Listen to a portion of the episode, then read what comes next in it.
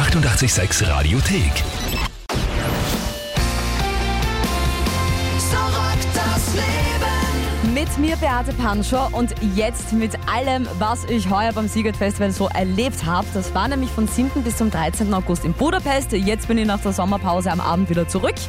Eine Woche war ich dort und in einer Woche hat man natürlich auch viele Sachen erlebt. Das glaubt man gar nicht, wenn man nicht schon mal selber vor Ort war, weil das ist wirklich mit Abstand das coolste Festival in Europa, glaube ich. So viele nette Leute, so viel Programm, so viel Musik und unter anderem waren ja dort auch Welshly Arms. Habe ich zum Interview getroffen und wie sich das nun einmal so gehört, da fragt man natürlich einmal als erstes, wie geht's denn eigentlich? We're very good. Yeah, very good. How are you doing? Well, I'm fine. it's not that hot today, like yesterday. Nice. I thought it was going to be hot and not rainy. Yeah. Now it's kind of cool and rainy. Perfect weather. Yeah. Because you're playing in a tent. Yeah, we, in a tent. we're in a tent, so we're, we're unfazed by it. So Yeah. And it could rain cats and dogs, it doesn't even matter. Perfect. Yeah. So, um, first of all, what is your impression of this year's Sziget Festival at the moment? it's been very good. Um, I was actually comparing it earlier to kind of a like a Lollapalooza. Uh, This seems a little bit bigger than that, but um, the catering was fantastic. Everybody seems really really nice. Like um, there's a ton of bands playing, so that's really cool. And uh, usually we don't get a lot of downtime, so it'll be nice um, after we play to get to walk around and go see everybody. Yeah. I think it's one of the best lineups I've seen at a festival this year. You walk around as well a little bit here. I, Try to have, I haven't had a chance yet, but as soon as we're done with these interviews, that's what I'll be doing. Yes. Okay, so let's just hurry up a little bit. let's go. Okay, and, and next question. Um, what can we expect of um, a Welshly Arms show? Because you're coming to Austria as well in November. Yeah. That's right. Yes, yes. Um, I don't. This tour seems to be very sweaty, so um, be prepared to sweat. Yeah. Um, Yeah, we move a lot on stage, uh, especially John and Bree, who are singing and dancing all night. And so I think it kind of inspires the audience to do the same. And I usually see people like sweating profusely during our show. So just come and, and expect to have a good time and, and hopefully be moved by the by the music and the experience. And tonight is going to be uh, yeah, quite a big show at the tent, and in Austria it's more like a club gig. So, what do you prefer, the smaller ones or the bigger ones? um, it varies. Um, this tour, we've kind of had the best of both worlds, like where we've got to go out and play to big crowds and play to new people, um, which is always great. But um, it's nice to take a break too when you get to play smaller clubs and you get to have more of an intimate one-on-one with uh, the fans. So. Like I said, this this run we've kind of been doing the, both of those things, so it's been a great um, balance. And what's the last thing that comes into your mind before you go on stage? Let's start with you.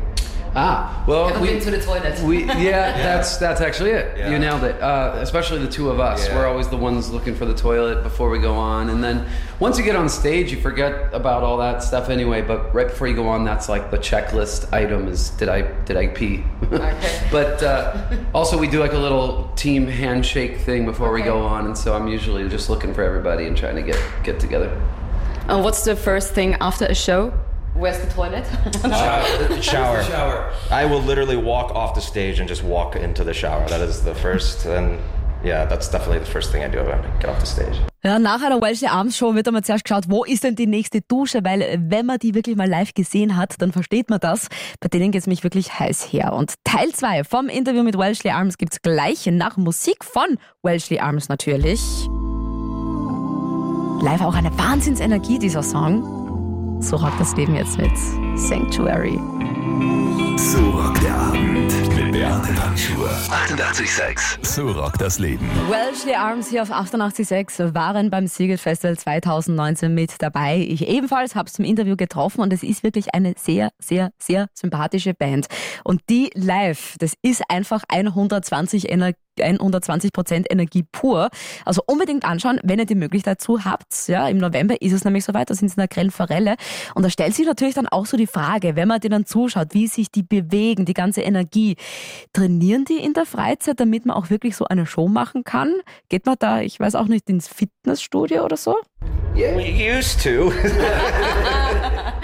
but now the shows. I mean, they they're so we're is moving so much. Yeah, it is your workout. I, I sweat more during a show than I ever have in a workout. But um, a lot of the time before shows, like in the morning, I, I I like to go for a run. So like I'll do that.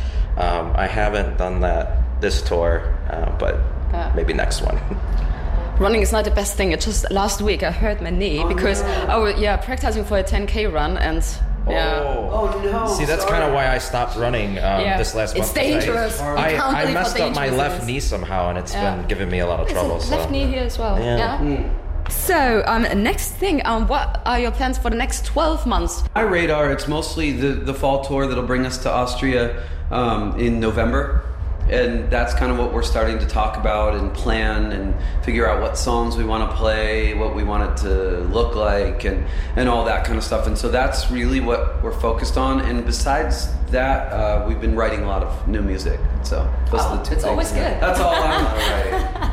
and when you get back home after the tour, um, what's the first thing you will do at home? Because in Austria, when we go on holiday or when we are away for a longer time, the first thing we do is to buy some bread and make bread with butter and cheese because Austrian bread is so completely different to the yeah. other breads around the world. I um, usually the first thing I do is go out for Mexican food okay. because it's very hard to come by over here, and I I, I really like tacos.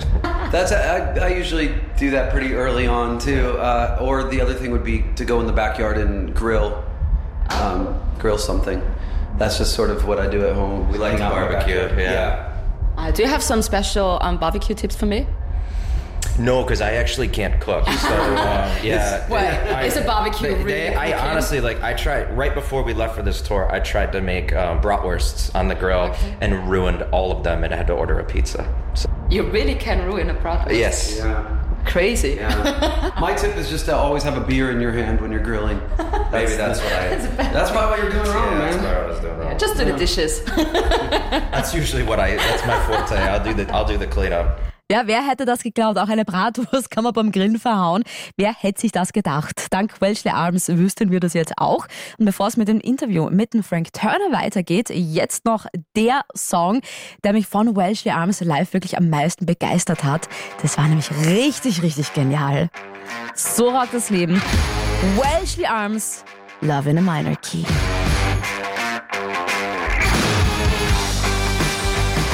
Abend Panschur. 88,6. So rockt das Leben.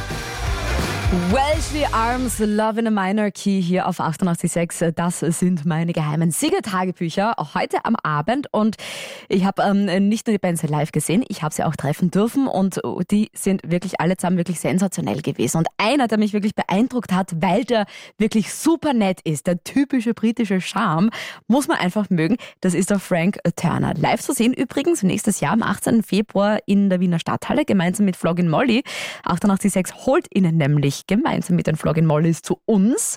Und natürlich bei Frank Turner die erste Frage muss sein, auch bei ihm, wie es ihm denn so geht, weil er hat doch ein bisschen fertig ausgeschaut. I'm very well, thank you. Um, I'm a, I woke up this morning with a little bit of a hangover. Oh no, what happened yesterday? Uh, well, yesterday I actually had a really uh, a really, really special day for me because um, we played at the Punk Rock Holiday Festival in Slovenia last night. And um, I grew up with punk rock music. The music I make now is kind of one foot outside of that world. And there are some people who are kind of suspicious of me as a mm. result. And last night I felt like we had to prove that we were still, yeah. that I am still part of that world. And we kicked the fuck out of that festival. Oh, great. Like we had one, honestly, one of my favorite shows I've ever played in my whole life. So, um, uh, I got drunk afterwards.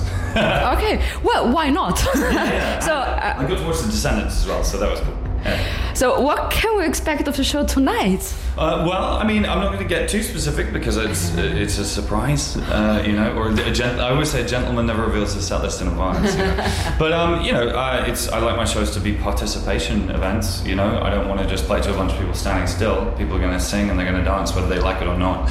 Um, uh, it's going to be fun. Uh, what makes the Sziget Festival so special? Well, it's my first time here, but um, uh, I've I've known of this festival for, for years. I, I, think everybody in England knows about the Sziget Festival, and um, I think a lot of people come here from England actually. So um, it's got a great reputation, and it's one of the biggest festivals in this part of the world. And um, you know, uh, actually, I studied um, Central and Eastern European history at university, so I love being in this part of the world too. So um, uh, you know, hopefully today is going to be a good show, and it'll mean we can come play here more.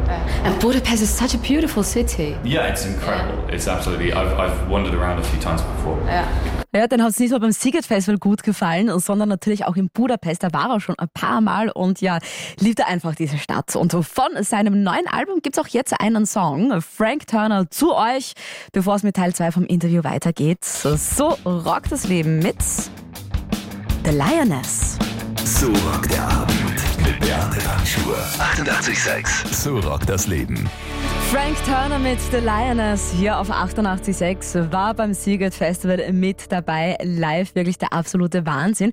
Kam 2020 nach Wien am 18. Februar gemeinsam mit Floggin Molly. Großes 88.6 Konzert. Und er hat generell ja seit ein paar Wochen schon richtig viel um die Ohren. Neues Album war vor einem Monat, gerade mal vor der Veröffentlichung, war extrem viel auf Tour, beziehungsweise ist es noch immer und ist tatsächlich ein viel beschäftigter Mann, dieser Frank Turner. Aber ja, Album, das ist ihm noch nicht genug, die Tour ist ihm noch nicht genug. Da tut sich bei dem in letzter Zeit richtig viel, noch viel, viel mehr. Yeah, I know. I'm, right now my life is kind of insane. I'm doing like a festival tour, a podcast, an album, and I'm getting married in three weeks. So like in three weeks. Yeah. Oh. So like I have like no time to think, eat, or sleep right now. Okay, so what is the most exciting thing at the moment? Um, on the off chance, I've got, I've got to say, yeah, exactly. It's, it strikes me as unlikely that my wife to be is going to hear this, but it is true to say that my wedding is the most exciting thing. It is. It is. It, it is. Okay, but it's also a little bit exciting when uh, releasing a new. Yeah, absolutely. I mean, it's and it's kind of funny that the timing worked out this way. It wasn't yeah. really planned like that. But um, yeah, you know, this is going to be my eighth record, so I've done this a few times before. But um, but uh, you know, there's still that mixture of excitement and nervousness. You know, um, uh, eight albums in, I feel quite strongly that it's part of my job is to justify why people should keep listening to what I do. Do you know what I mean? Like, and, and that's part of the reason I try and change and, and uh, shift and grow and evolve in my music every time. So, uh, and madly enough, there are still people who, who are sort of surprised by this. Like, the last record came out, some people were like, it's changed. And I'm like, yes, it changes every time. That's the fucking point. Because we're all change over the yeah. years. I think artists have a duty to change. I don't want to make the same record over and over again. But, um, but so yeah, so this record is different again. It's kind of like a history album. It's a storytelling record. We have a podcast that goes with it. Um, and it's really cool because history and music are my two loves in life, um, and I've managed to get them together for the first time. So we have to um, listen to the album and to the podcast. We don't have to, but if but I really want to get it all. well, I want to, but to really yeah, well, to feel the whole yeah. experience. The reason we did the podcast is because a lot of the lyrics are quite um, like involved. You know, they're quite specific, and also, you know, to tell a real person's life story in three and a half minutes, it's like, are you doing that? Are you being respectful in doing that?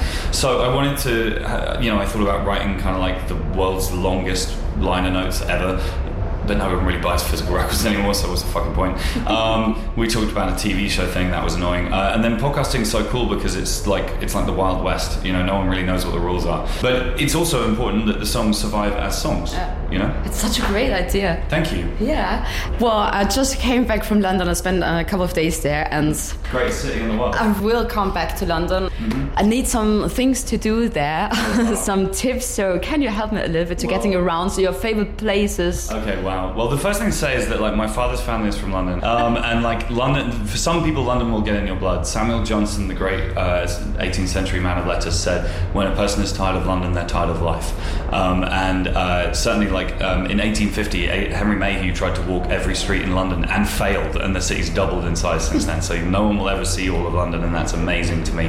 Um, I mean, I could go. I, my hobby when I'm at home is walking around, yeah. finding old stuff. Um, I would say that the Bunhill Cemetery is worth a visit, which okay. is a place where like William Blake is buried there, Catherine Blake is buried there, John Milton's buried there. Um, but my favourite place in London, bar none, is Primrose Hill, which is okay. a hill just outside Camden. It's not a real hill. It was made from the earth they dug out of the canals that go around the north side of ah, London. Cool. They piled okay. it all up, and then William Blake used to hang out the top, and he claims that he met Jesus on top of Primrose Hill. Probably not true. But regardless, um, the view from the top of Primrose Hill is the best view of the city. Thank you for that. So you should go there. Ja, Frank Turner sehr sympathisch und da gleich haben wir ein paar äh, Tipps für den nächsten London-Urlaub abgeholt, weil der muss ja sehr wissen, wo man da unbedingt hin muss. Primrose Hill, also solltet ihr in nächster Zeit dort sein, muss man sich unbedingt anschauen. Reisetipps aus London von Frank Turner und musikalisch gibt es jetzt auch noch was von ihm, nämlich recovery. Blacking in and out in a strange flat in East London. Somebody I don't really know just gave me something to help settle me down and to.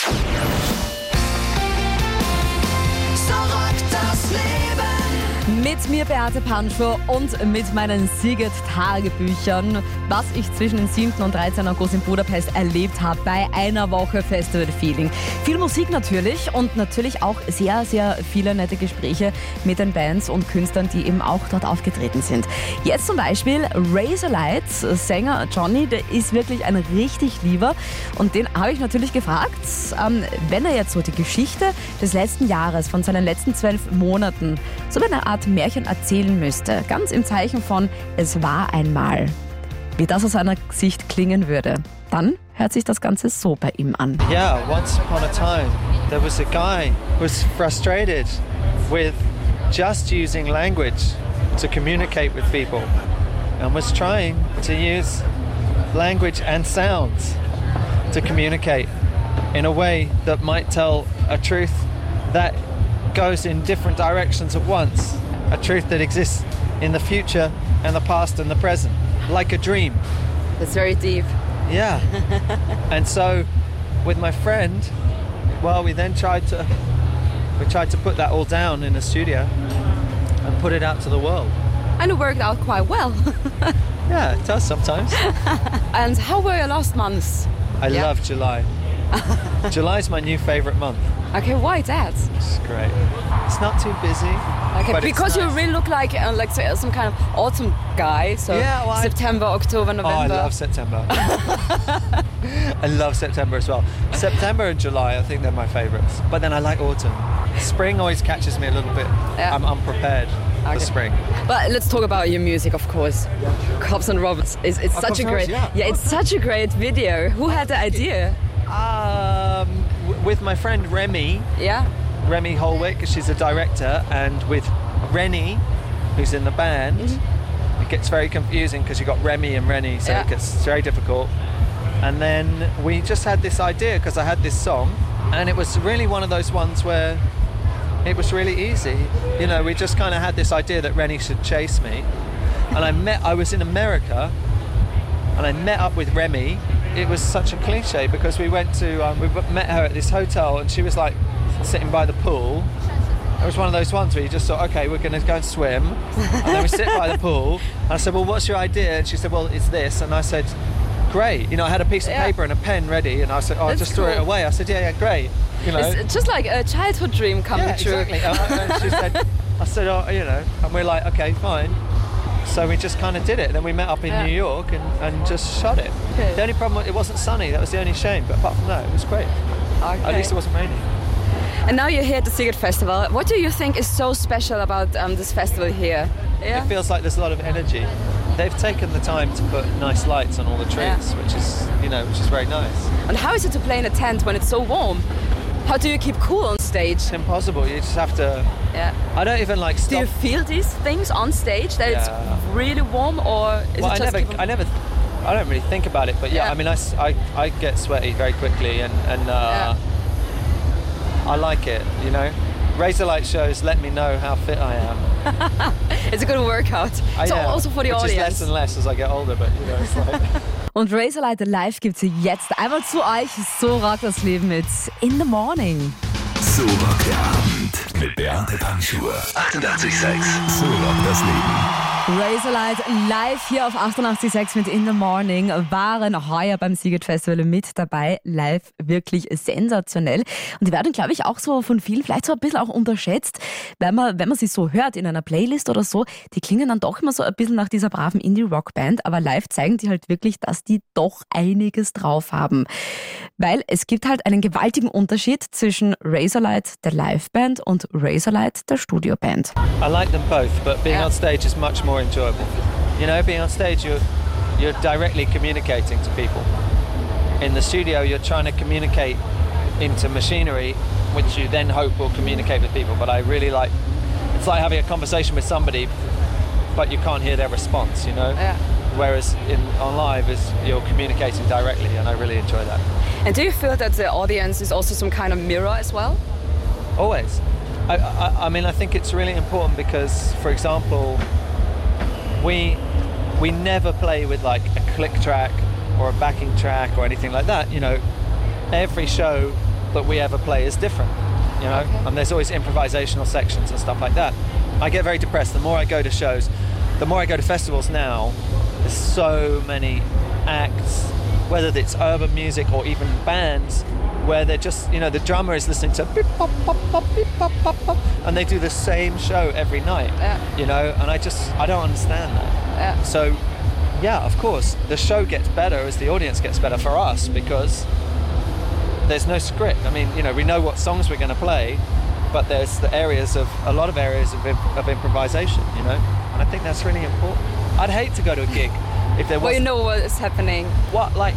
Yeah. Imagine if you're a really big fan and you go and watch like Coldplay or something like I don't know, well, whoever, right? Yeah. You know, every night you're going to see the exact same show every night.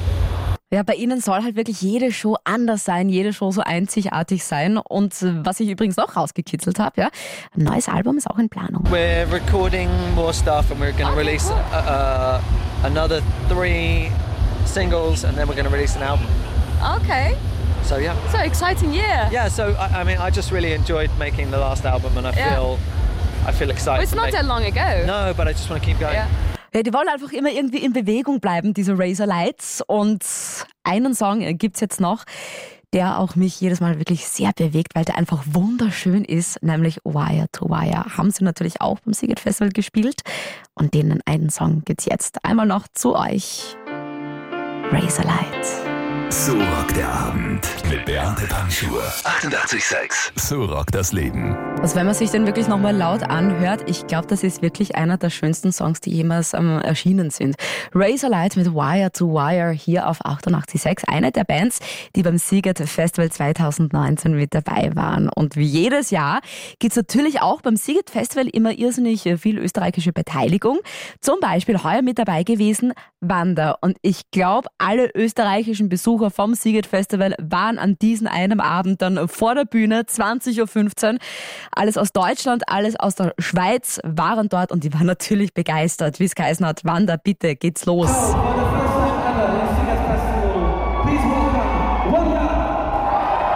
Ihr erster Auftritt in einem nicht deutschsprachigen Land und ich würde sagen, diese Premiere ist gelungen, weil es hat vor allem beim letzten Song, den sie gespielt haben, so ziemlich jeder mitgesungen.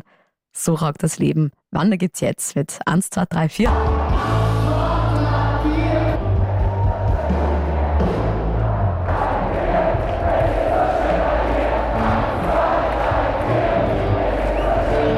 So rockt der Abend mit Beate Panschur auf 88,6.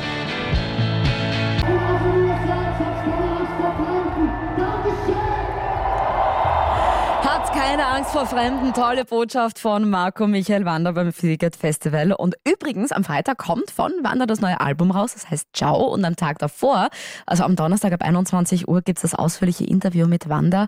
Die Wanderstunde sozusagen dann bei mir. Ich freue mich wirklich schon sehr drauf.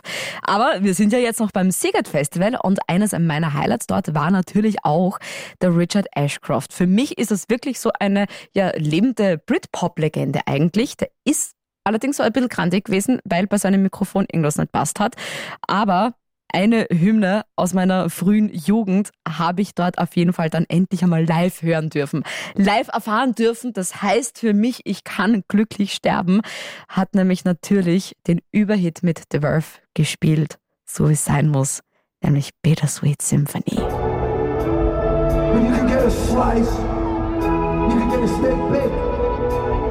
Why wait?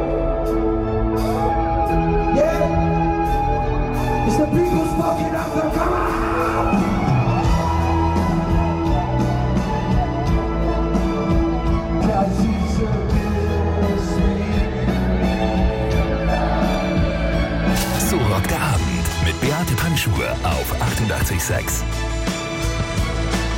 The Verve mit Bittersweet Symphony hier auf 88.6. Das hat der Richard Ashcroft natürlich als Zugabe beim Siget Festival gespielt. War auch einer von ganz vielen Gänsehautmomenten. 7. bis 13. August 2019 in Budapest auf der Donauinsel ist dieses Siget-Spektakel über die Bühne gegangen. Kein Haufen Erde ist da auf dem anderen geblieben. Eine Woche Festival, es war bunt, es war laut und es war vermutlich auch das Highlight, die Foo Fighters. Are you fucking ready?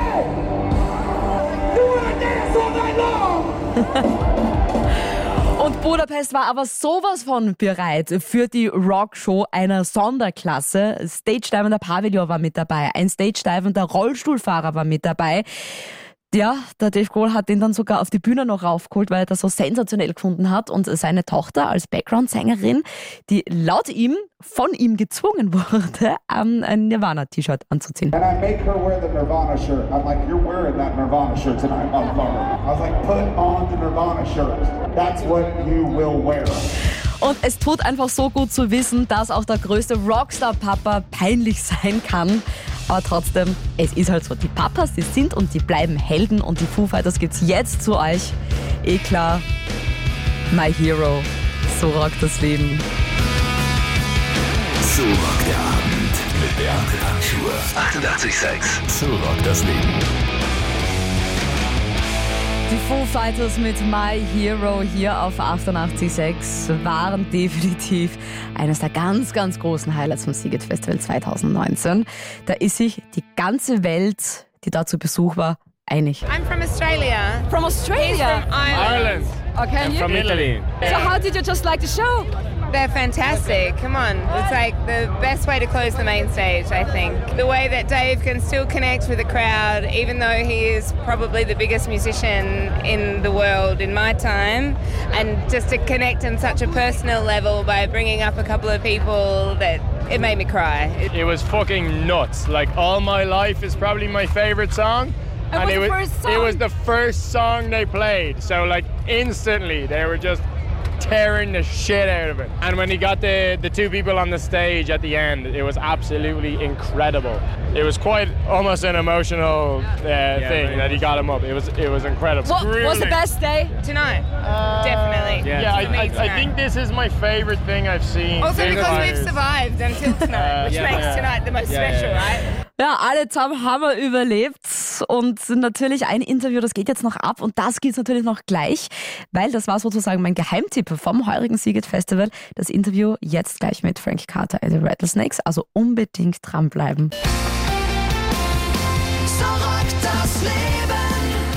Mit mir Beate Panschur und jetzt mit dem letzten Teil von meinem Siegert-Tagebuch, das Interview von meinem Geheimtipp Frank Carter and the Rattlesnakes. Haben am gleichen Tag wie die Foo Fighters gespielt, auf der gleichen Bühne, auf der Mainstage und Frank Carter und den Dean, den habe ich zum Interview treffen dürfen.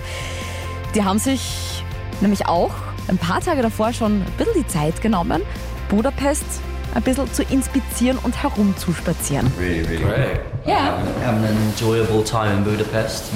I always love it here. Soaking we in the have a- sun? yeah, yeah, just getting sunburned.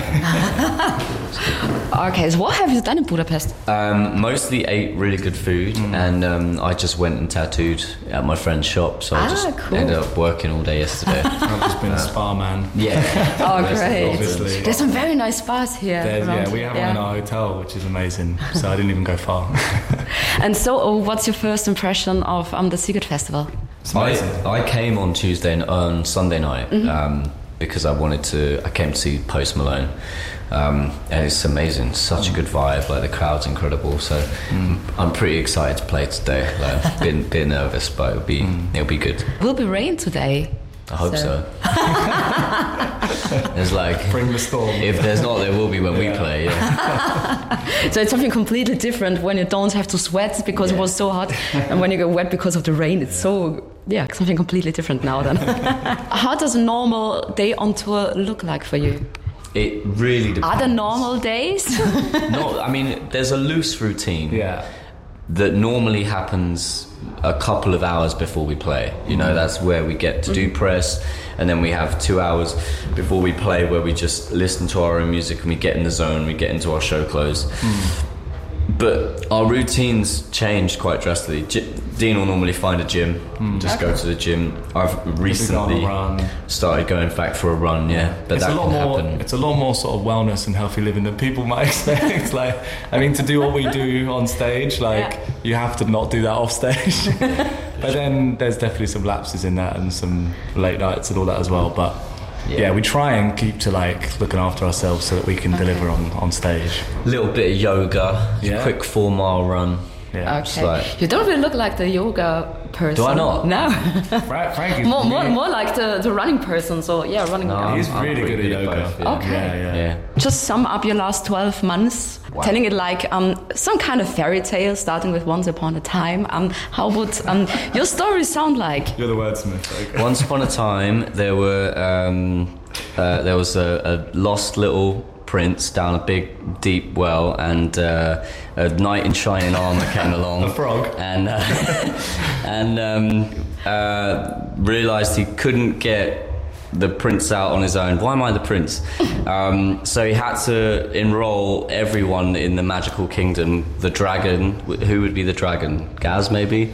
Tank. Tank's the the, the giant would be Yeah, Tank. Um, basically, everyone from the Magic Kingdom came together and they pulled the sad little prince out of his fucking grief hole, and and now everyone's living happily ever after and having a fucking It great feels time. like happily ever after at the moment, though. So yeah, it is. No, we, we basically we had a couple of. I had a, a few really hard years. Like I've I've just life dealt me the hand that it dealt me. I made some really poor decisions, and I've been learning from them. I've been li- learning how to get over them. And but I'm really lucky. I've got an amazing support network around me of really good friends who really care about me, but also really care about the career that we're all building together. And I think now we're in a place where we're just all beginning to find our feet properly as a band mm-hmm. and uh, and to understand that actually we've got something that can really that is quite special to a lot of people. And for the first time in my life I'm able to really appreciate that. And when that comes it's it's rare. Like it, a lot of the time when you're in a band you spend it sort of doubting yourself because you just feel like it's not real. Yeah. you're just like this this can't be my life. Like this because this is all I've wanted since I was a kid. This is the first time in my life I've found the strength to just enjoy it and be myself and say, well, actually, cool.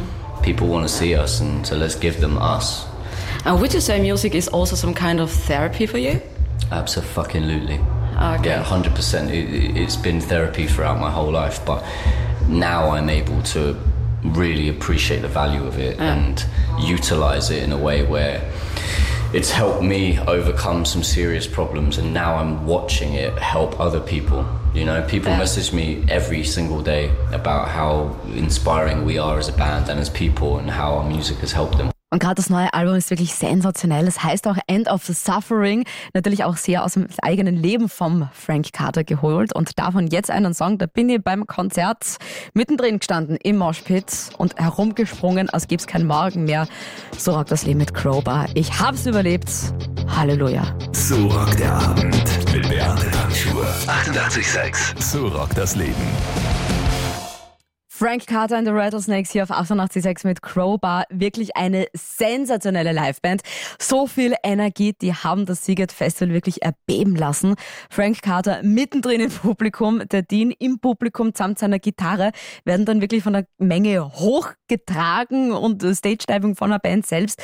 Das war wirklich sehr, sehr genial. Und vor dem Konzert habe ich eben die beiden getroffen und natürlich spricht man das dann auch an, weil es gibt einfach diese Verbindung zwischen der Band und dem Publikum und das spüren die natürlich selber auch. Absolutely. Yeah. Yeah, yeah.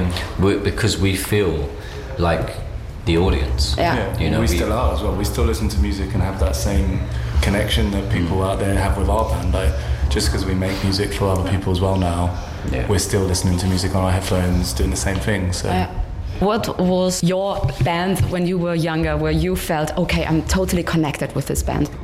Rage Against the Machine. Really? Oh, yeah, cool. pretty much. Have you read the book already? No, I haven't. Okay, No, no, no. you really should. Yeah, it's I very really cool. um, My Chemical Romance, I'm going for it. I was a fully paid up member of the Black Parade. I love it. It's just a big man for me. Bring on the comeback. Let's get that tour. Can you imagine?